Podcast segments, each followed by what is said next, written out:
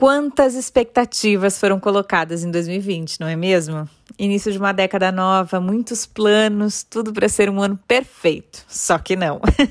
Começamos em ritmo de férias e terminamos em um lockdown que parecia ser infinito. Tivemos que guardar nossos sonhos e expectativas dentro de uma caixinha para sobreviver a tudo aquilo que o Covid-19 nos apresentava: home office, escolas fechadas, filhos em casa, relacionamentos desgastados, divórcios, uso de tela excessivo, rotina, receita de bolo faça você mesmo, só uma gripezinha? Saúde mental, puérpera no grupo de risco, opa, agora gestante também é. Foram alguns dos temas mais falados no ano de 2020, responsáveis por gerarem alguns tilts e crises de ansiedade. É, meus amigos, foi um ano e tanto. Sem contar as milhares de mortes, as vacinas que pareciam nunca chegar e o descaso de um governo frente a tudo que acontece no nosso país e no mundo. Teve coisa boa? Teve também. E o principal deles é saber que você está aí do outro lado, com saúde, escutando o nosso primeiro podcast de 2021. E já que estamos falando sobre 2020, bora dar aquela espiadinha pelo canto da porta para não chamar muita atenção desse ano que ficou para trás, para fazermos aquele remember dos principais assuntos que rolaram nesse podcast de sucesso?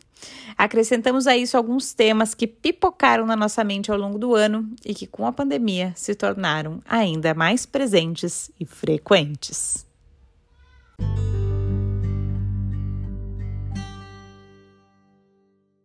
Relatos reais de mãe para mãe, reflexões necessárias, convidados especialistas e umas noias. Nós somos tai.gross e beta Weitzman e esse é o podcast Mãe Mulher.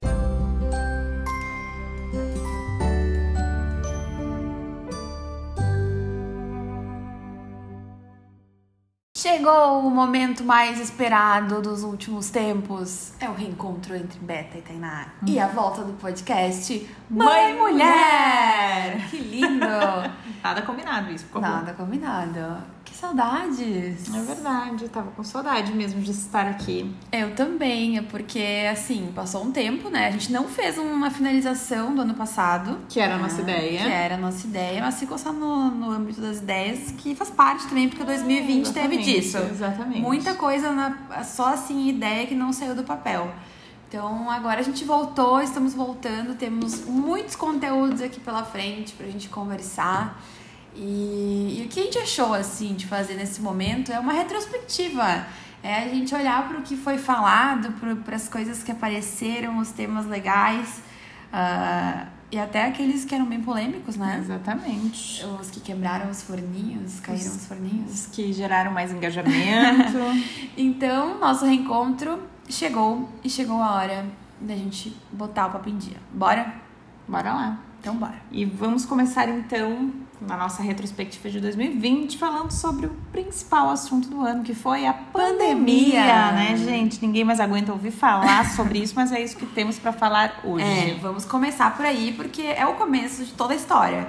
Inclusive, acho que assim, a gente tinha muitas expectativas em relação a 2020 que foram totalmente por água abaixo, assim, muitas, né? Muitas, muitas. E eu não sei, tu é do time que está enxergando coisas boas, que enxergou coisas boas né, durante a pandemia, ou do time mais, assim, cético, que não quer encontrar esse lado, sei lá, meio holístico, vamos dizer assim? Eu sou meio a meio. Eu consigo ver coisas boas, mas eu também consigo ser pé no chão e realista. Sim.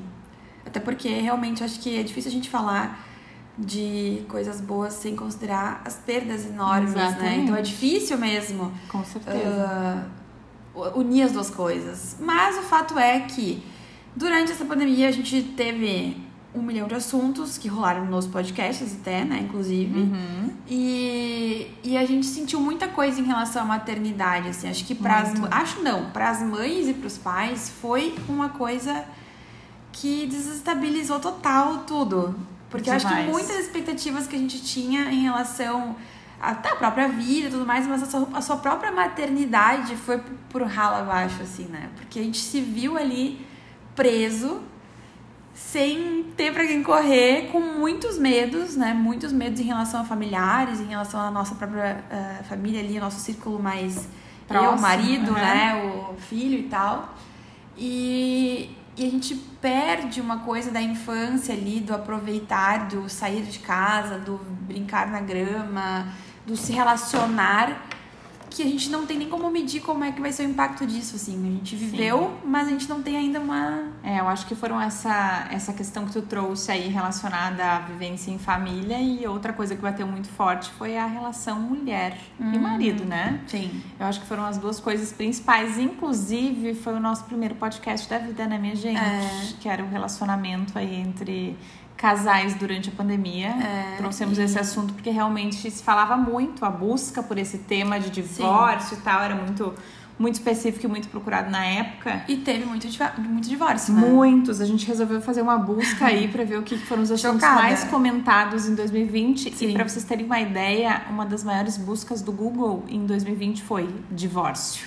Como se divorciar durante a pandemia? O que, que né? aconteceu de diferente? Realmente unir filho em casa, o trabalho, que a gente, por, até por um tempo ali, algumas empresas não tiveram e tal, mas logo voltaram remoto, mais aguentar alguém o tempo todo com a gente, haja saúde mental. Né? Exatamente. E Como é que foi na tua casa, Beta? Eu acho que a gente até conversou sobre isso no início, né? Sim. Uh, eu achei que seria pior, assim, bem sinceramente, porque volta e meio o Eduardo precisava viajar com frequência, então eu tinha essa liberdade, de certa uhum. forma. E por vários meses o Eduardo retomou em junho, se eu não me engano. Então, pra gente ter, repensar, assim, a pandemia ou o lockdown começou lá em março. Então uhum. foi a março, abril, maio, junho, ju, junho, quatro ah. meses com ele em casa. Que delícia! Mas a gente buscou alternativas para também tentar transformar isso, no, trazer momentos mais leves para o nosso relacionamento. A gente uhum. também encontrou coisas boas num e no outro. Conhecer é, partes é, que, que não lembrava mais que existiam. É, então eu acho que assim, ó, teve lado pesado, teve, né? A gente não pode dizer que não, mas também teve lado bom, assim, de, de pelo menos no meu caso, de acreditar e de, ou melhor, de ter certeza que de fato ele é um grande parceiro meu. Uhum. Eu, eu acho assim, lá em casa o Diego já trabalha semi-home office, assim, né? Trabalha mais home office do que uh, em alguma sala, assim, que às vezes ele usa o escritório da gente lá pra fora de casa para trabalhar. Mas ele trabalha, sempre trabalhou muito em casa, então a gente sempre se viu muito. Mas assim, eu confesso que essa coisa de aprofundar todas as manias da pessoa, né? Da pessoa querer ficar fazendo coisas que a gente não gosta, de jogar videogame, por exemplo. tu trouxe esse assunto, é, inclusive, ano é passado. É uma coisa irritante. Lá em junho. É, me irrita bastante. Mas, assim, deu pra driblar. Foi difícil. Eu achei difícil. Mas a gente teve que ter muito diálogo, que eu acho que é o que toda relação Exatamente. precisa para se manter, né? Então... E esses dias a gente passou agora umas férias juntos, né? Uh, Bom, a gente passou todos os tempos juntos, mas nas férias tu intensifica, Sim. né? Tu fica mais ainda, né? Mais porque não tá trabalhando e tal.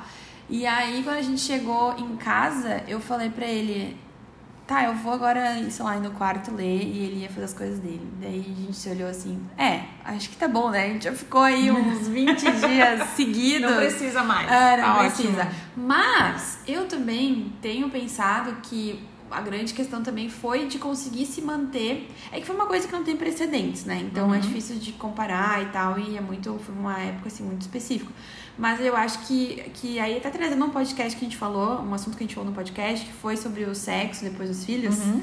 Uh, o que eu tenho prestado atenção é que mesmo durante essas fases turbulentas e tal, a gente separar um momento para si que não Sim. envolva hum, filhos, uhum. que não envolva assistir TV, Uhum. Uh, alguns momentos de prazer, assim, de outras coisas, sabe? E isso foi muito difícil de encontrar durante Sim, uma, concordo. uma prisão domiciliar. Concordo. fazer o quê?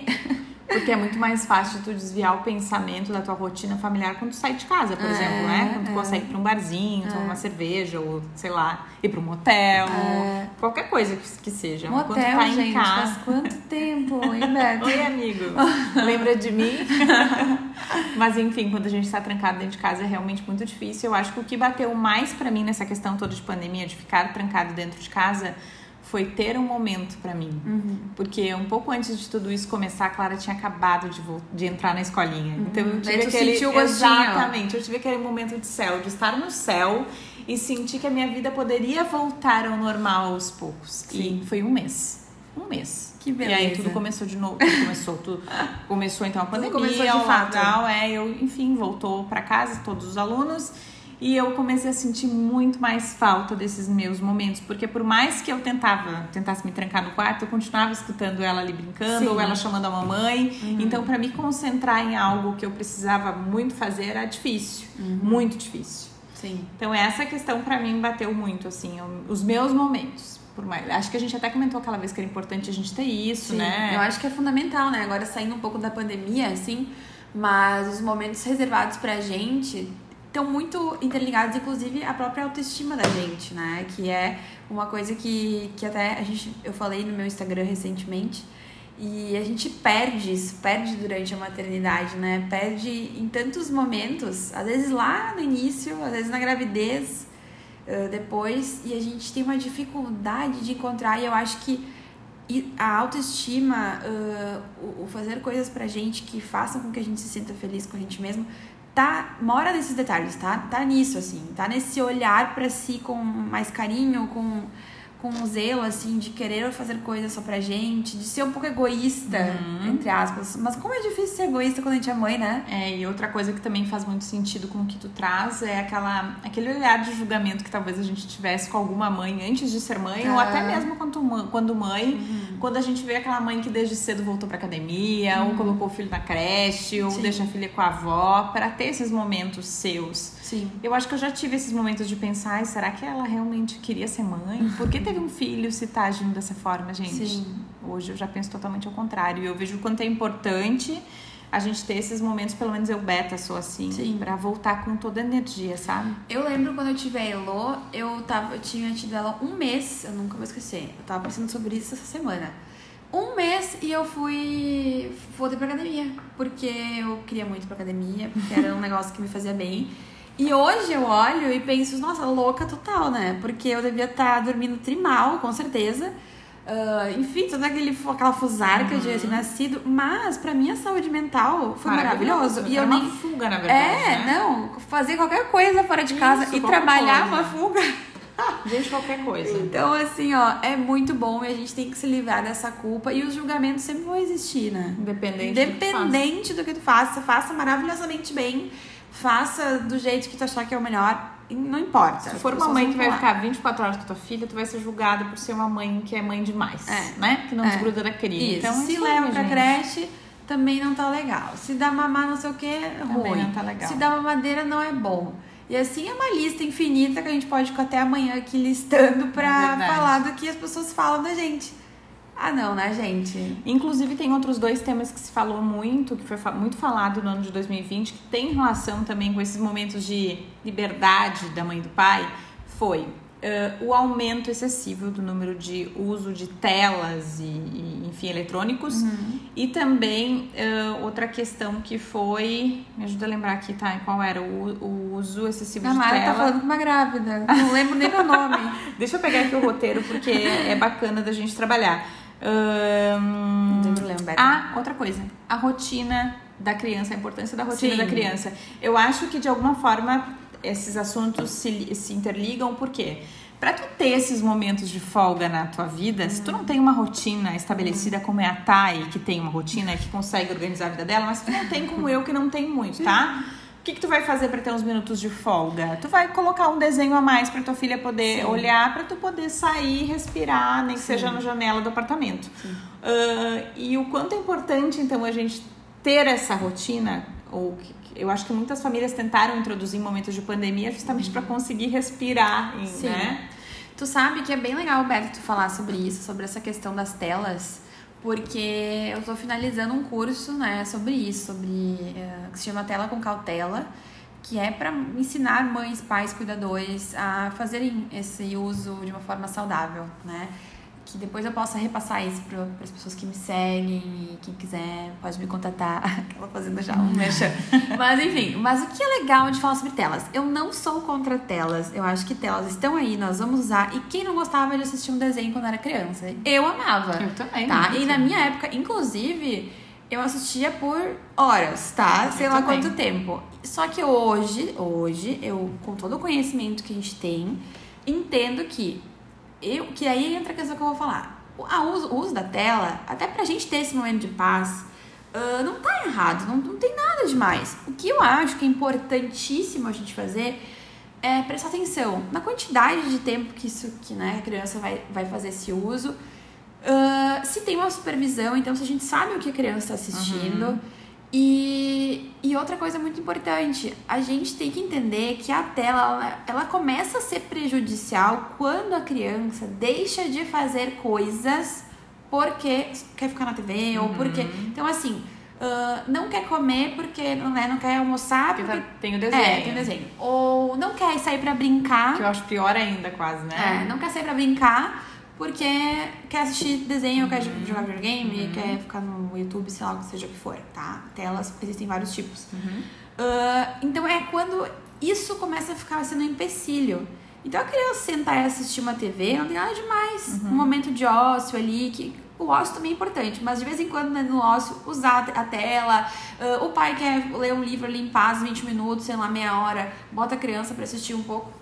Não tem problema. Uhum. A gente incorporar dentro da nossa vida uh, de uma forma saudável. O que não dá, o que se diz prejudicial é quando começa a tomar um espaço de outras coisas saudáveis. Seria e... importante para o desenvolvimento da criança. Exato. E assim, ó, os números, gente, são assustadores, tá? De 6 a 12 anos, 90% das crianças deixam de brincar, seja qualquer brincadeira, uhum. para ficar no smartphone, para ficar na TV. Então, é muito, é muito, uhum. é muito tempo, é muito. Então, assim, não dá. Isso não é saudável, né? uhum. né? Uh, e aqui, de novo, eu não tô falando do lugar de julgamento, porque eu também boto a Elo pra assistir quando eu preciso fazer uma. Ah, sei lá, eu quero fazer uma comida, não tô com tempo pra ficar prestando atenção, pra ficar brincando.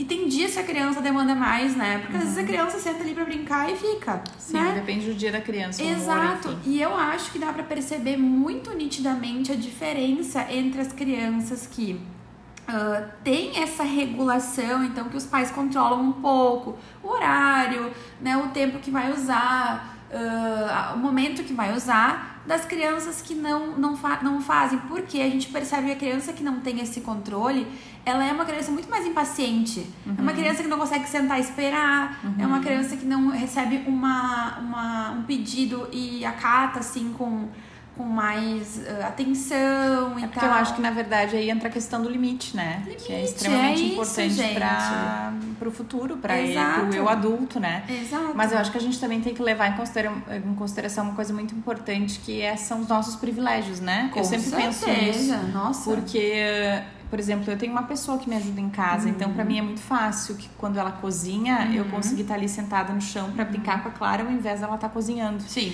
E a gente sabe que existe muitas pessoas que não têm essa condição ah. e que às vezes realmente o desenho é a única possibilidade de conseguir fazer alguma coisa, como limpar a casa, lavar uma roupa, cozinhar, tomar banho, enfim, o que seja. Então eu acho que a gente. Mas aí que tá, eu acho que sim, eu acho que sim, é, é um contraponto muito legal. Acho que tem que ser falado. A gente vive numa bolha e, é, enfim, é. Aí. Sim. Mas eu ainda acho que a gente não pode usar isso sempre como uma Sim, desculpa, mas sabe? Não, não pode ser uma desculpa, tu pode tentar mudar. Mas eu acho que tu também não pode uh, tentar te comparar a certas pessoas que conseguem. Ah, não. Porque não. eu vejo assim, ó, uh, uh, pensa uma pessoa que tem uma carga horária estendida Sim. e que é só ela, Sim. talvez ela é uma mãe, mãe solo, solo uhum. e em que ela vai chegar em casa e que ela precisa fazer coisas básicas, como se alimentar, fazer comida, tomar banho, sei lá. Exato, e então aí... por, por isso que dentro dessa realidade, é isso que eu disse não é que não vai existir a tela, vai existir, vai existir para esses momentos que a gente precisa fazer a nossa coisa e não, né, não tá conseguindo. Mas que existam outros momentos que a criança Sim, uh, ou brincar, existe o ar livre, uh, que exista a atenção para a uhum. própria criança. Então é isso, é um equilíbrio. É né? que sabe o que, que eu acho que acontece, Thay? Uh, eu, o que eu vejo, tá? As pessoas ficam muito presas a tempo. Sim. Porque se fala muito assim, qual é o horário, Sim. o tempo certo para se olhar a TV, o, o, indicado por especialistas, como tu vai ser daqui a pouco. Uhum. Então tu quer estar dentro daquele tempo limite, mas eu acho que na verdade tu tem que apropriar o tempo limite à tua realidade. Óbvio que uhum por exemplo, tu vai dizer, ah, 30 minutos é o ideal, talvez na minha casa seja 45 Sim. minutos. Mas aí... E por causa daqueles 15 minutos, tu uhum. vai morrer e vai sofrer porque tu não consegue se, se consegue se encaixar dentro de um padrão ideal, que na verdade é o padrão de cada família. Por exemplo, eu tenho estabelecidos horários de desenho da Clara, que é de manhã um pouco e de, de tardezinha mais um pouquinho. A gente divide em dois períodos uhum. do desenho dela Mas em contrapartida, eu e o Eduardo somos um casal que brinca muito com a Clara. Uhum. E ela não é aquela pessoa, aquela criança que vai trocar desenho por uma brincadeira. Sim. Nunca. Só que talvez eu, a Clara olhe um pouco mais de desenho do que é o permitido, por Mas exemplo. Mas aí é que tá. O que tem se falado nas pesquisas, Beto, até para explicar para os pais que também vão ouvir, para as mães, uh, é isso aqui. É existem. A pesquisa científica sempre vai trazer um número, né? Uma uhum. quantia, uhum. não sei o quê. Isso. Mas a realidade, quando a gente traz isso aqui nesse curso que eu tô fazendo, é isso, é de, é de se olhar o macro. Não, a gente não vai. Não, uhum. O que importa não é a, a, a Elo ficar 20 minutos por dia. Isso tem que ser isso e acabou. Não, é olhar para essa realidade. Legal. Então é assim que a gente administra. Por exemplo, a Elo é uma criança que ela trocaria qualquer coisa por ficar olhando TV. Uhum. Eu, é, é, do perfil dela. Sim, ela gosta. Então eu limito limito mesmo. Porque tu conhece a tua porque filha. eu conheço a minha filha. Entendi. Porque se eu deixar, ela vai ficar duas horas ali uhum. sentada. Talvez depois de uma hora e meia ela vai enjoar. enjoar. Mas, gente, uma hora e meia já foi bastante, né? Uhum. Acho que não precisa de tanto. Sim. Daí começa a ocupar esse lugar que eu não quero que ocupe, que eu acho que Sim. não é saudável, que é de outras coisas. Uhum. Então, com ela, Heloísa, esta criança, minha filha, é. eu tenho essa visão. Daqui então a pouco é um vai olhar, nascer. Olhar individual. Exatamente. Mesmo. Daqui a pouco vai nascer a Lavínia aqui, minha segunda filha, que não vai dar tanta bola, porque tem criança que não dá bola mesmo, né? Que fica ali 10 minutos, 15 minutos, ou não sei o quê. Ah, enjoou, pronto. Uhum. Show! É outra perspectiva. Então é importante a gente olhar. E, e olha que a gente brinca muito, senta, Sim. tem tempo de qualidade, não sei o quê, ar livre. Mas ela tem uma tendência. Ela, é, ela gosta tem esse olhar, assim. E como eu disse, eu quando era criança também gostava. Eu também Só amava. que eu não quero que ocupe lugares assim. Então a gente vai negociando e conversando. Sim, então as mães e pais. É super importante. É né? isso aí, as mães e pais não precisam se prender a essa quantia de, sabe, gente? Eu acho que o ideal é vocês perceberem os filhos de vocês, olharem para suas individualidades, isso. suas questões e avaliarem, fazerem essa, essa, esse balanço, assim, uhum. assim, meu filho tá brincando, ele tá comendo, a gente tá passando tempo juntos e agora é o tempo de olhar a TV. Isso o que aí, eu não ótimo. iria sugerir e não sugiro é que se olhe assim, ó, antes de dormir, tipo, meia hora antes de dormir, sabe? A gente uma... sabe que tem Porque consequências isso, no sono, trabalha né? no sono, é que nem sono. É, é que nem a gente que assiste uma série e fica ligadão. Então, isso eu não sugiro por uhum. uma questão assim, até para vocês terem mais facilidade depois de botarem a criança para dormir. Agora, de resto, vão sentindo. Ótimo, e assim, ó, é que nem a, é, eu, gente, Te contrataria, tá, tá? Podem me contratar. e, e outra coisa muito comum que a gente sabe, acontece, tem amigas que fazem, gente, não tô julgando, tô, tô trazendo para vocês olharem com esse olhar, tá? Quando a gente leva o tablet ou o celular na, no almoço, na janta ali uhum. no restaurante, né? Sim. Porque a criança não dá sossego. A gente tem que olhar para isso uhum. e fazer essa avaliação com esse olhar. Está usando um tempo que seria do, do, do momento em família, do almoço, uhum. da janta, tá substituindo? Então é esse alerta, tu entendeu? Sim. Bah, esporadicamente, bom, a Heloísa tem dois anos e nove meses e nunca, nunca tive que fazer isso. Uhum. Ah, mas é porque é mais calmo, não sei o quê. Não sei, não é questão de comparar criança com crianças, entendeu? Cada uma vai ter o seu perfil, Sim. mas da gente fazer esse olhar para que a gente possa aos pouquinhos ir ensinando que esses momentos são também de qualidade, que a gente pode, uhum. e dar essa atenção. Gente, filho é dedicação, é atenção, e tudo mais. Mas assim, isso já é papo outra história. É, Quando vê, eu usar todo esse podcast só pra falar sobre telas. Outra coisa que a gente acabou não falando a respeito, mas que também entra um pouco nesse sentido, é a questão uh, da rotina, né? Sim. Que é muito importante, que tu fala bastante também no teu Instagram e que é uma coisa que eu tenho parcialmente estabelecida, mas eu não tenho um horário, um horário assim como eu gostaria que a Clara dormisse, por uhum. exemplo. A Clara é uma criança que desde muito bebezinha dorme pelas 10, 10 e meia. E eu sinto que seria diferente se ela fosse dormir um pouco mais cedo. Uhum eu ganharia muito tempo para fazer coisas para mim. E eu acho que durante a pandemia isso aumentou mais ainda, porque a gente uhum. passava 24 horas por dia, Sim. o tempo inteiro grudadas. Eu sentia falta desses momentos só para mim. Uhum. Inclusive, várias vezes a gente conversou sobre Sim. isso. Talvez tenha sido sobre isso a nossa junção principal, porque nós fizemos um vídeo sobre o sono da Elo, né? Ah, é verdade. Lembra? A gente começou toda essa questão. E, uh... Daí eu ganhei milhares de seguidores. por causa da... Inclusive, Beto, vamos fazer uma live uma hora aí de novo pra eu angariar umas Ai, pessoas. Meu, não fala isso que vão achar que a gente se juntou por causa disso. Uhum. E, enfim, então eu acho que é legal a gente trazer, porque nunca é tarde para se criar uma rotina, né? Inclusive, eu estou muito empolgada agora com o fato de que a Clara vai voltar pra escolinha de novo. Eu fiquei sabendo há pouco tempo que nos, na, como é que se chama isso? É, a Clara vai pro 2. Hum Eu não sei até hoje qual é a série da minha filha. Dois, dois tá? Dois. nível não dois. é, segu... é nível dois, não Tá. é segundo ano, é nível dois. Eles não dormem mais de tarde. Ah, é? Ah, na verdade, assim, ó, eles não têm caminha específica. Se eles quiserem tirar um cochilo, eles podem, mas eles dormem em. Não, eles dormem em colchonetezinhos, assim, sabe? Sim. Então eu fiquei pensando que talvez isso seja uma forma de eu tentar tirar a, a soneca dela da tarde, que é uma rotina estabelecida dela. E talvez com isso eu consiga fazer ela dormir mais cedo. Tu já falou sobre isso, Mas, inclusive, tudo, né? mas sim, mas eu acho que não tá uma coisa interligada à outra, assim. A, Pode não ser ser que que, a não, criança sim. dura umas três horas, é que daí vai ser prejudicial. Não, que é o que a Clara tem feito ultimamente. Tá. Eu não tenho deixado. Pela Clara, a Clara dorme a tarde Tarde inteira, sim. Ela ama dormir de tarde, mas tipo, não não, não dá pra, não, não dá pra Sim. deixar, porque isso interfere no sono da noite, né? E ela precisa de um intervalo de tempo de pelo menos umas quatro horas entre a soneca pra sono da Tá. noite pra voltar a dormir. Então eu tenho isso estabelecido. Sim. Ah, e eu não sei até que ponto ela ainda precisa desse sono da tarde, entendeu? Só- São testes que a é. gente tem que começar a fazer pra É. ver se ela vai ficar de mau humor, pra ver se de repente ela não vai adiantar o sono pra muito cedo e vai acordar de madrugada, enfim. Exatamente. Mas acho- é, sim, né, eu tenho noção dessas coisas, mas eu acho que é uma forma de eu começar a testar, tu Uhum. entende? Porque o que, que acontece? Como a Clara vai dormir muito tarde ah, de noite, esse sono, essa soneca da tarde é meu horário de folga pra eu fazer as Uhum. minhas coisas, entendeu? Então essa troca pra mim seria muito positiva. Sim. Mas que também te impede? Mas que também penso por outro lado. Hoje, pra mim, é, é bom, porque eu consigo trabalhar no horário que ela tá dormindo de tarde.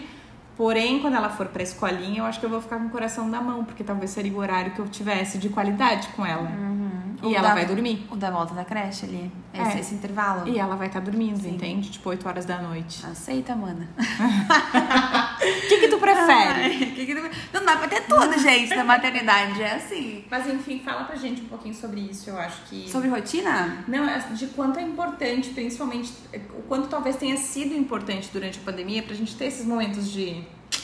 Tu sempre fala isso, de quanto é importante estabelecer rotinas Sim. pra gente ter momentos. Cara, é que nossos. assim, ó, a gente tá falando com a louca da rotina, então é um pouco diferente, entendeu? Eu até fico pensando que eu acho que deve ter muita gente que deve estar me, me amaldiçoando pra que quando tem a Lavínia, que ela vai fazer o caos, assim, vai tocar o terror, eu não vou conseguir seguir minha rotina. Mas eu acho que, de novo, né, cada família vai fazer de acordo com a Isso, com sua certeza. necessidade, realidade, etc. Só que, gente, são crenças, são valores, são questões assim, ó. Eu tinha muito certo pra mim duas coisas. Três coisas. O parto ia ser natural e humanizado. Ah, a Elon não ia comer doce até os dois anos. Ó, mais uma coisa que eu esqueci. A TV eu ia fazer essa. essa, essa- ficar cuidando, assim e tal, né? Então Um pode controle. fazer um controle, pode usar e tal. Não sou louca também, tá, gente? Sou bem de Sim, boa. Já ficou controle. uma hora assistindo o desenho ali, eu bem feliz, tá? Então também não pirem. E a questão do sono sempre bateu muito certinho pra mim, que eu ia ter uma rotina. De- Só que isso foi uma construção, porque tu sabe que quando eu tinha a Elo. É, não, foi uma construção. Porque quando eu, quando eu tava grávida, eu ainda não sabia como é que ia ser, né? A gente sempre imagina todo um cenário e depois não sabe. Mas foi, foi se construindo entre eu e meu marido, né? Que isso também é outra coisa importante. Que os envolvidos estejam de acordo, não só a mãe. Sim, isso não dá certo. E, e assim, pra mim é muito importante esse momento. Tipo, 8 horas ali eu boto Elô pra dormir e eu tenho paz até o outro dia de manhã. Incluindo essa parte do sono, né, infantil e de rotina, eu acho que como qualquer outra coisa tem que ser adaptado à nossa realidade e unir o científico com a vida real. Porque a teoria vai explicar, vai trazer todas as, as pautas em números, em porcentagem e tal. E eu acho que é muito interessante a gente saber, enquanto mãe, enquanto pai, ah, ter essa compreensão da teoria. Porque a teoria realmente nos dá um respaldo até pra gente ter segurança, né, nas nossas próprias escolhas. A parte técnica A mesmo. parte técnica, sim, mas enquadrar. ahn, acho que eu tive uma escolha, a gente teve uma escolha de não incluir a Elo em, em- na nossa vida, assim, noturna e tudo mais. Porque era o que a gente acreditava, é o que a gente acredita ser o melhor pra nossa família, Isso. não para outras famílias, pra minha família é o que funciona.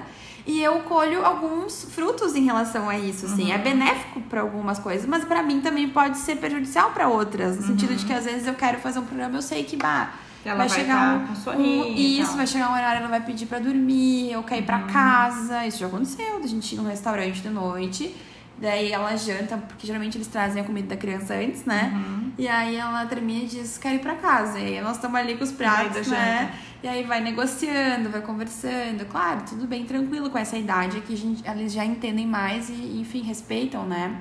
Mas a Elo não é uma parceria, assim, pra, pra levar junto pros lugares ainda. Eu sei é, que um dia vai a, chegar também. A Clara, a gente nunca teve esse ciclo muito organizado, assim, em função dela sempre dormir tarde. A gente sempre, ao contrário da tua família, entendeu que uhum. pra nós era legal estar Exato. com ela junto. E eu não vejo nada de. É, então de a Clara sempre foi parceira pra janta, sempre foi parceira pra festa, sempre foi parceira pra tudo. E ela, se ela tivesse sono, ela dormia onde ela tivesse. Uhum. Ela nunca foi uma neném que precisava de um lugar específico para dormir. É. Ela pedia meu colo, pegava no sono e a gente entendia que era o momento de ir embora uhum. com ela daí. É, assim, a Elo não. A Elo eu posso contar nos dedos quando ela fez isso de dormir comigo, porque ela tava exausta de, uhum. mesmo Se e não teve, não teve porque jeito. A rotininha dela é no quarto, Exato.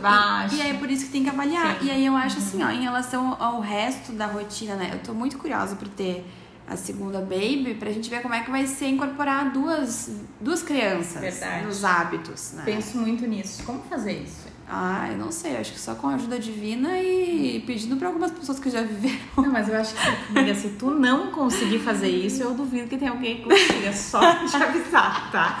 Só pra te avisar. Vamos ver o que vai acontecer nas cenas do próximo capítulo. Verdade. Enfim, vamos para o próximo assunto, então, que nós trouxemos um podcast que também foi muito legal que foi a ditadura do corpo perfeito pós-parto. Acho que esse foi um assunto que rendeu muito, ainda rende. É um assunto que sem pandemia ou com pandemia vai se falar. Mas eu acho que esse negócio também do sexo depois do casamento acaba se interligando. Sim. Se a gente não tá legal com o corpo da gente, a gente também talvez não sinta vontade de ter um momento íntimo, né, é. ali com o marido e tal. E, inclusive, uma das matérias que, que saiu no ano passado foi uma foto da Kate Perry, que teve bebê uh, com, par, com corpo de pós-parto real, assim, uhum. barriga que parecia de grávida ainda, uhum. com aquelas calcinhas maravilhosas que vão até quase pro seio. Que são bem confortáveis. Depois aqueles sutiãs lindos de amamentação uhum. e com um negócio saindo dos tites, assim, que ela tava tirando leite. Então, uh, é a verdade real, nua e crua, que às vezes dói, dói pra gente se olhar. E eu acho que aquele podcast foi muito necessário, assim, até para quebrar alguns tabus meus. Porque até hoje é difícil eu me olhar e me enxergar como uma beta de alguns anos atrás, antes de engravidar, enfim, porque meu peso não voltou ao normal, ah, a minha rotina é outra, é difícil de eu conseguir estabelecer uma rotina para mim de cuidados, e quando eu tenho, eu tô muito cansado, eu quero ter tempo para Clara, enfim eu acho que eu consegui ser sincera ali, recebi um acolhimento muito legal das minhas seguidoras em relação a isso, de pessoas que se sentem da mesma forma e que se enxergaram na gente naquele momento de conversa. Então eu acho que esse tema foi muito bacana a gente poder trazer. E agora nós temos aqui uma gestante, né, que inclusive falou sobre isso, né, da, da, trouxe um post agora há pouco falando sobre a importância da gente reencontrar essa autoestima que fica perdida em algum momento que muitas fica. vezes a gente nem sabe aonde. Aonde, exatamente eu demorei assim também. Eu sempre tive. Eu não vou ficar aqui falando coisa que não é, tá, gente? Então eu sempre fui magra.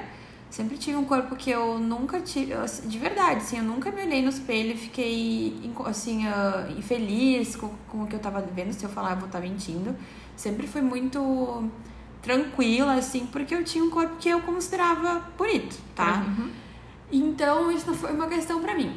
Quando eu tive a Elo e eu vi que minha curva, minhas curvas mudaram, que eu não tinha mais a mesma cinturinha, que não tava tudo no seu devido lugar na minha cabeça do que era para mim bonito do meu corpo, eu fiquei muito inconformada, assim. Eu fiquei meio tipo, tá, e aí? Quando é que vai voltar essa palhaçada?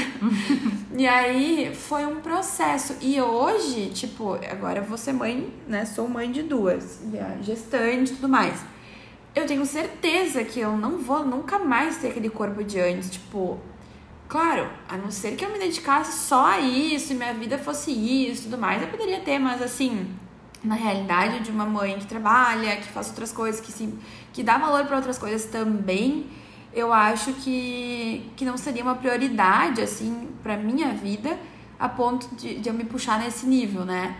Então eu não vou, não vou ter o corpão de antes e aí foi um processo também de me desligar daquele corpo, de dar um adeus, sabe? E de entender que a gente fala muito isso, a gente gerou uma vida, a gente mudou para ter um bebê, é uma coisa muito, muito linda, muito abençoada. Então, de qualquer forma, não vai ser o mesmo corpo, você entende? Mesmo o mesmo corpo não é o mesmo, Não. porque ele viveu uma transformação, né? Ele Ele, tem uma história.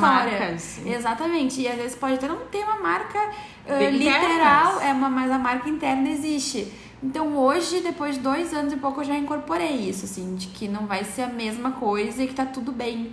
E eu acho que cada vez mais que a gente possa se aceitar nesse sentido, né? Olhar pra gente com mais amor, assim, com mais ah, paixão pelo que a gente é, assim. Uhum. E, e é bonito de falar, é muito filosófico e tal, mas na prática não é fácil, não. Eu não acho fácil. Não Acho é foi, fácil. Foi bem difícil. E, e olha que eu acho que eu, que eu ainda tô dentro de um padrão que as pessoas imaginam, sei lá, enfim, falado, que, que eu acho que cada vez mais tem que se desconstruir essa ideia, né? Uhum. Mas assim, sou magra e tudo mais, mas não é o. A minha comparação comigo mesma não é a mesma coisa. Sim. E não é mesmo. E, Isso. e tudo bem. A gente tava até falando em off, né, Beta, de que eu, tanto tu quanto eu, a gente vai em Nutris há muito tempo. Então a gente sabe da, do, do nosso histórico lá, a gente pode ter acesso ao nosso peso de quase 10 anos atrás e o peso de agora e mudanças de medidas. Uhum. Então é diferente, mas. Ai, sei lá, gente, tô tão diferente de tanta coisa, como é que não vai estar diferente o corpo também, né? E eu acho que o mais legal de tudo é que tem se falado sobre isso. Eu acho que nunca se Ah, falou tanto, pelo sim. menos eu nunca tinha visto tantas matérias e assuntos e podcasts falando sobre essa ditadura do corpo, independente de ser mãe ou não, né? Então é isso aí, a gente tem que trazer esse assunto em pauta, falar mesmo, tentar desmistificar algumas coisas. E, E tu não acha uma coisa que eu andei pensando que não tem a ver só com o corpo em si, mas com essa questão da maternidade? Que no Instagram a gente já se falou bastante disso também, da, dessa questão assim, ó, de. Tudo a gente demonstra. A gente demonstra muita parte boa de muitas coisas, né? A parte linda da vida, momentos, encontros, lugares, pessoas.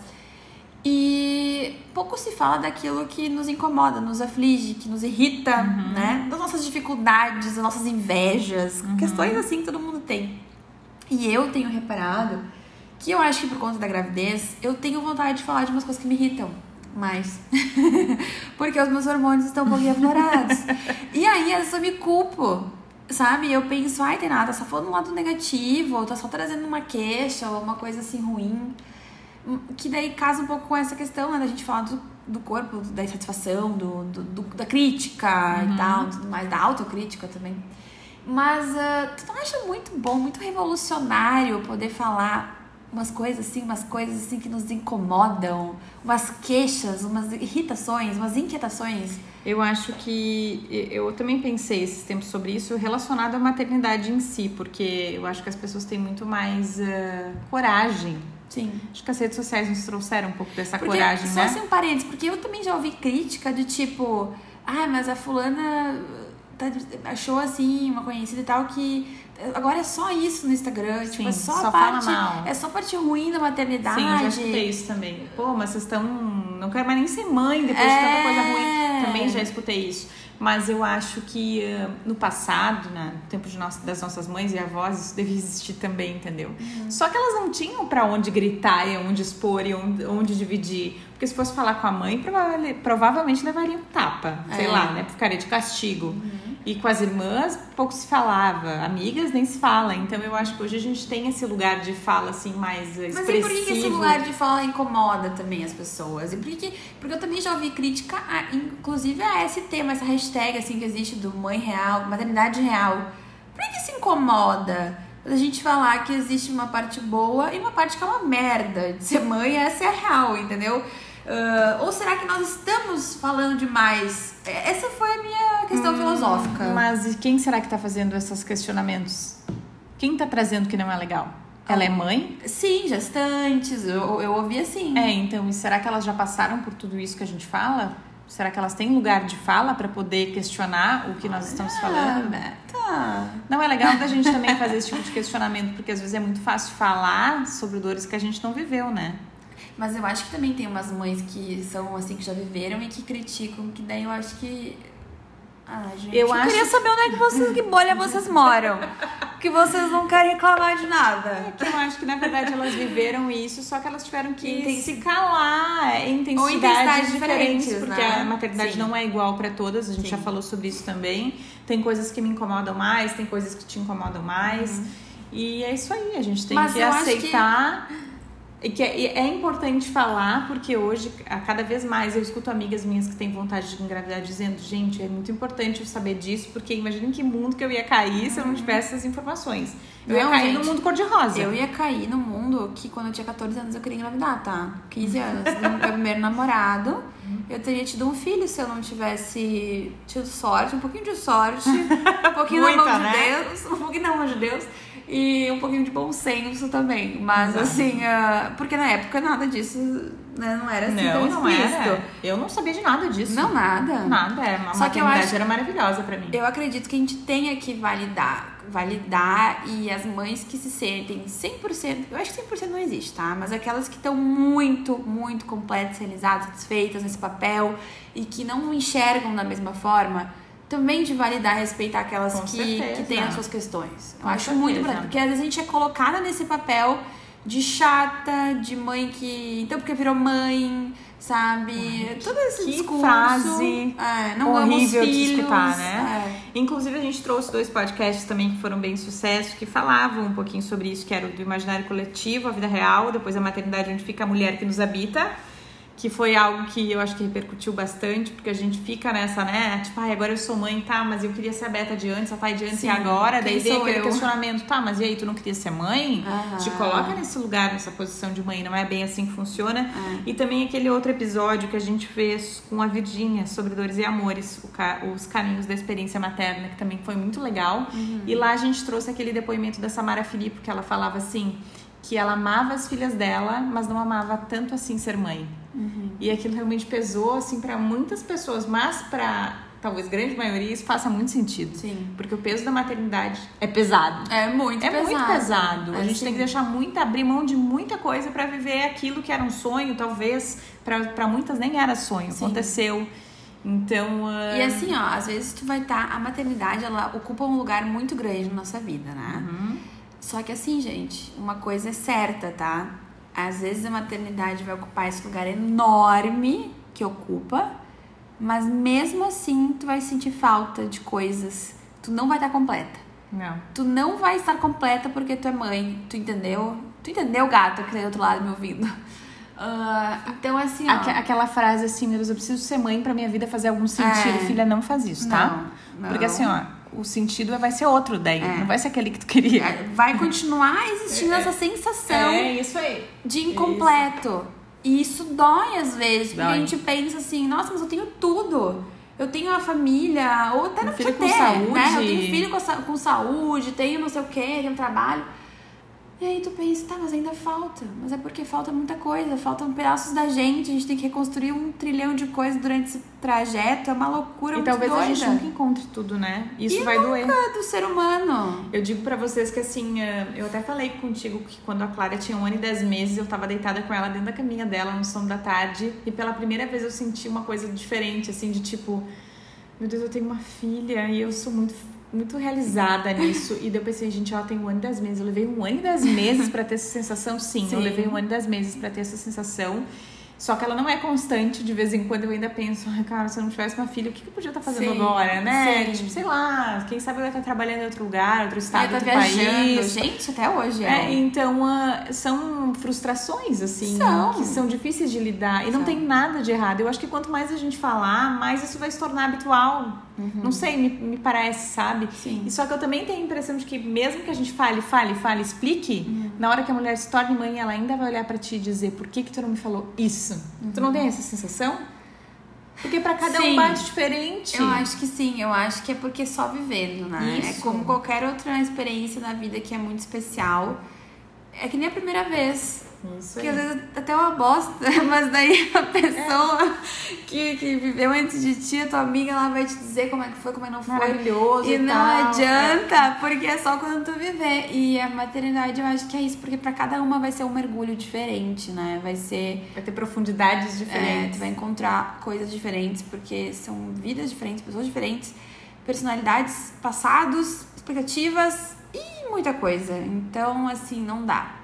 Por mais que tu leia todos os livros, ouça todos os podcasts, tá? Todas as minhas dicas e as da Beta. Não vai tem. ser difícil. Vai ser igual. a tua jornada. Vai ser a tua jornada. E bate diferente em homem e mulher, né, Thay? Bate. E eu tava até vendo agora um falando sobre sobre esse assunto contigo há pouco tempo, desse vídeo que eu vi lá do cara do Espretinho, que agora eu não consigo lembrar o nome ah, dele. Pianges. Pianges. Tá. Ele fala sobre isso nesse vídeo, que são os amadores, uhum. de o quanto ele começou a se dar conta de que a, a vida da mulher dele estava totalmente diferente, o quanto ela tinha se modificado, o quanto uhum. isso doía para ela, o quanto ela estava tentando resgatar os pedaços pelo caminho, não, não encontrava os pedaços, uhum. e ele teve que mergulhar junto, mas mesmo mergulhando, o mergulho não foi o mesmo. Uhum. Porque para a mulher é diferente. É, é, é, é estranho.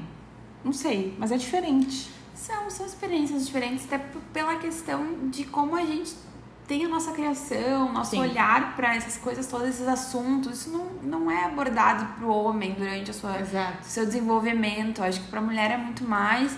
E então, assim, de novo, até pela questão independente de gênero, né? Do, do de ter vivências de passados diferentes. Não, não tem como comparar, sabe? E até porque a criança é muito dependente da mulher logo é. nos primeiros meses de mamar a gente carrega eles no ventre, então ali já começa uma modificação um, um pouco diferente do homem, enfim, tem não, coisas até... para se estudar é, não, eu, sobre eu isso. Eu até penso assim, ó, vamos pensar um casal homoafetivo, tá? Uhum. Uh, vai ter um cuidador que vai exercer um papel principal, uhum. tu entende? Assim, uh, mesmo que ambos ocupem lugares muito importantes, eu acho que um vai ter esse papel um pouquinho mais evidente. Então, sim, eu acho que a gente tem vivências diferentes. Eu acho que para os homens é importantíssimo eles estudarem, lerem. A mulher mandar o vídeo no YouTube, vai assistir o vídeo no YouTube, gato, tá? Para de te fazer. Vai escutar o podcast vai da Beth Detalhe com Paz em Vírgula. Isso, que tem um conteúdo legal. Para de ficar se escondendo por trás dessa história de que é homem Isso. e que daí não precisa, uhum. né? Que vai se incorporar depois que nasce. Ai, pelo amor de Deus, é, já é já ultrapassado, né? não aceite nada menos, nada mais do que isso, tá? Menos do que isso, vocês procurem uma ajudinha aí, tá? Critica o bota. Leve bota, pra terapia. Bota uma terapia. Porque realmente. Não, assim, ó, tu não, tu não acha, Beto, que os homens se escondem muito atrás Sim, dessa, dessa ideia que se tem. Ah, porque homem depois que nasce, então vai ter. Sente depois Com certeza, muda, vai sentir. Muda depois que nasce. Vai criar um vínculo que não Isso. existia ali e tal. Mas assim, uma preparaçãozinha pode ter. Básica, né, né gente? Vai, é vai estudada, para de é fazer. É. Vamos então para um outro assunto, porque a gente poderia falar sobre isso a tarde inteira, né? A gente adora. Que vai ser para encerrar, então. Eu, é, na verdade, a gente poderia falar bem mais sobre vários, mas tudo bem. Eu acho que teve um que bombou, bombou, bombado. E a nossa, o nosso maior questionamento aqui é: fez efeito o nosso podcast sobre sexo depois dos, dos filhos. filhos. Cadê o tesão que tava aqui? O meu Me voltou. contem, vocês estão fazendo sexo aí do outro lado? depois do nosso podcast? É o mínimo que a gente espera, né, Thay? É, nada menos do que Não, isso. porque eu e a Thay estamos bombando. Tá, tá engravidou, né, gente? a gente brincadeiras é, à parte, a gente sabe que não é bem assim. Mas eu acho que aquele podcast foi... bem foi... assim mesmo, né? Ah, se quiser que eu aprofunde aqui. Pode, pode falar, amiga. Não, eu acho que esse podcast foi. Não, ele foi. Bombástico. Ele, ele ultrapassou os limites, Sim, os limites. dos likes e dos comentários e dos plays. Compartilhamentos. Porque eu acho que pouco se fala, né? Sim. Cadê o tesãozinho que tava aqui, meu anjo? Uh, o sexo é muito tabu, né? É muito. É muito tabu, a gente tem vergonha, a gente tem vergonha do que o outro vai pensar do que a gente gosta, não gosta, a gente gostar, sei lá. E existe muito essa ideia da mulher recatada, né? Do lar, que não pode falar do sexo e buceta e pênis e pau e tal. E assim, nada a ver, né? Porque, gente, nada a ver mesmo. É tão importante a gente normalizar isso. Eu acho que, claro, dentro da realidade de cada, mulher uhum. e homem, parceiro e tal. Mas no sentido assim, de respeitar, claro, as suas próprias crenças. Tem uhum. gente que não quer falar sobre isso ali com uma roda de amigos e tem pessoas que se sentem à vontade. Eu acho que isso tem que ser respeitado, né? Não vamos ultrapassar os limites do que cada um acredita. Mas a gente normalizar isso para nossa própria vida, para nossa própria história, assim, nossa rotina ali com o parceiro ou com a gente mesmo, isso acho que a gente tem que normalizar. E então acho que foi uma, assim, abriu portas, uhum. né? Uh, abriu a mente esse podcast, porque a Sandra, uhum. ela trouxe de um jeito tão acessível, né? Tão suave, nós, assim. Tão suave, Leve. deu uns leves tapas na nossa cara Exato. também. E, eu, e aí foi aí que eu me atentei a fazer isso que eu falei no início do podcast, uhum. de reservar os momentos para mim. Os momentos de qualidade. Que dão. Gente, deixa eu dar uma dica para vocês. Vou dar aqui, ó. De quem engravidou. Não, mentira. Essa dica aqui foi depois, tá? Mas é uma coisa que eu incorporei de verdade. Uh, eu e o Diego, a gente, às vezes, durante a semana, assiste uma coisa juntos na sala e tal, não sei o quê, e daí depois a gente vai pro quarto juntos. Às vezes, eu vou pro quarto antes e vou ler meu livro e tal, e ele fica jogando videogame e depois ele vai pro quarto. Só que acontece, eu sentia que a gente se desconectava um pouco uhum. nisso, sabe?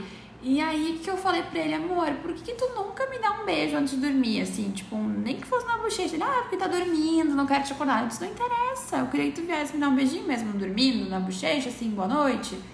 Daí ele tá. E aí faz assim umas duas, três semanas que a gente incorporou. Gente, juro por Deus, isso deu uma outra aura. São coisas tão pequenas, Uma né? coisa muito pequena, mas nada demais, tá? Ele me dá um beijo. Então, assim, as noites que eu vou dormir antes, tá? Quando ele vem depois, ele me dá um beijinho, me cobre, dá uma boa noite e tal. Eu sempre desperto com aquele beijinho assim, assim, sabe? Fica meio acordado, meio dormindo e fico, ai, o coração tipo, quentinho. Até mais, mais leve depois disso. Muito! E deu um up pra relação, uhum. uma coisa muito idiota. Juro. Então, assim, acho que incorporar essas coisas, cada casal entender Sim. aonde é que tá onde é que tá o detalhe ali que tá faltando e trazer para sua própria relação. Eu acho que outra, outra dica maravilhosa que ela deu, que é algo que eu comecei a prestar muita atenção, é sobre olhar para o cara que tá ali do teu lado, ou para tua esposa também, e tentar identificar os momentos em que ele te traz tesão, uhum. né? De tu conseguir começar a lembrar de quando vocês não eram um casal casados uhum. e que tinha filho, uma rotina, anos, que nem eu e o Eduardo vamos fazer 12 anos juntos. É, não, outra tem o um segredo aí na mão e tá pedindo pra mim, gente. Não, mas eu acho que isso é uma. eu, eu, eu, sou, eu, sou, a recatada do ar, tá? Uhum, né? Quem me Sim. conhece, né, minha gente? É. Não, tô brincando, eu sou mesmo. Mas uh, eu acho que é da gente conseguir resgatar essa, esse olhar diferente, assim. Em que momento do, do, do em, em, qual a atitude dele que Sim. tu olha e pensa, meu Deus, foi por esse cara que eu me apaixonei. Pra tem que mim, ter, não, tem, tem que, que, ter. Tem que ter, senão acabou, né? É. Pra mim tem vários, né? Mas assim, uma coisa idiota que aconteceu que eu achei muito boa e que eu, eu tenho, assim, reparado, por exemplo, assim, ah, esses dias eu tava deitado na cama, daí o Diego foi tomar banho, que é no nosso quarto mesmo. E ele saiu ali, né, de toalha, passou na frente, daí eu disse, nossa, que isso, gato? Uhum.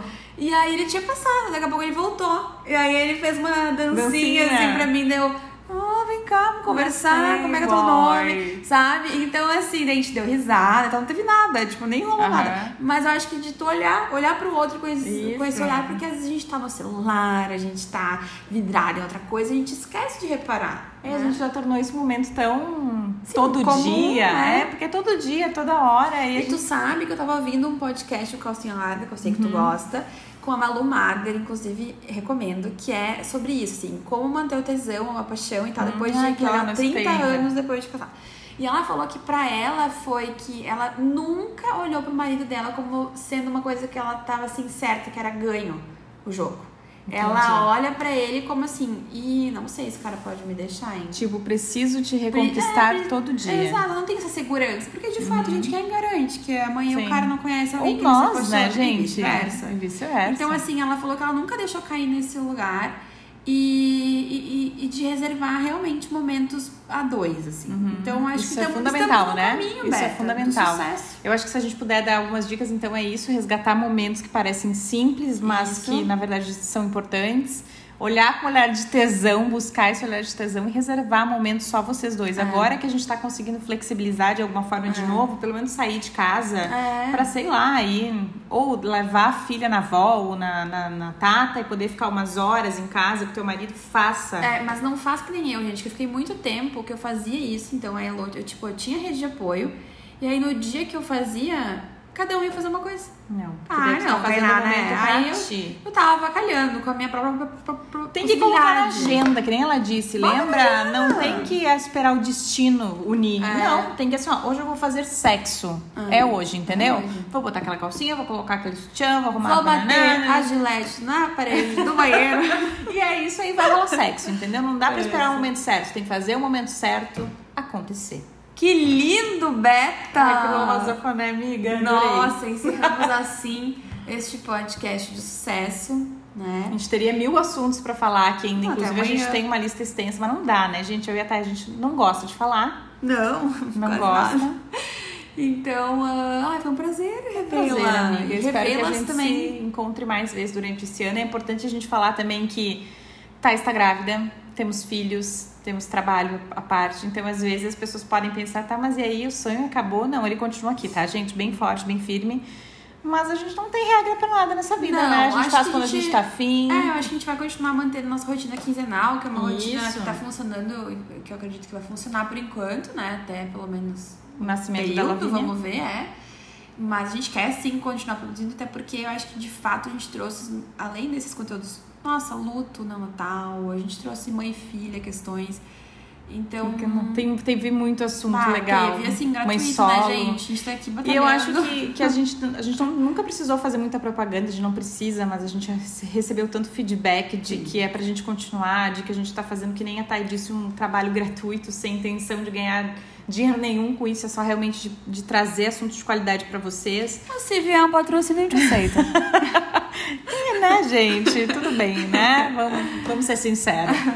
Mas enfim, a gente vai continuar assim, a gente gosta muito do que, do que a gente faz e a gente fica muito feliz quando vocês também gostam e se sente parte disso. Um beijo no coração de vocês, gatas! Beijos, até a próxima.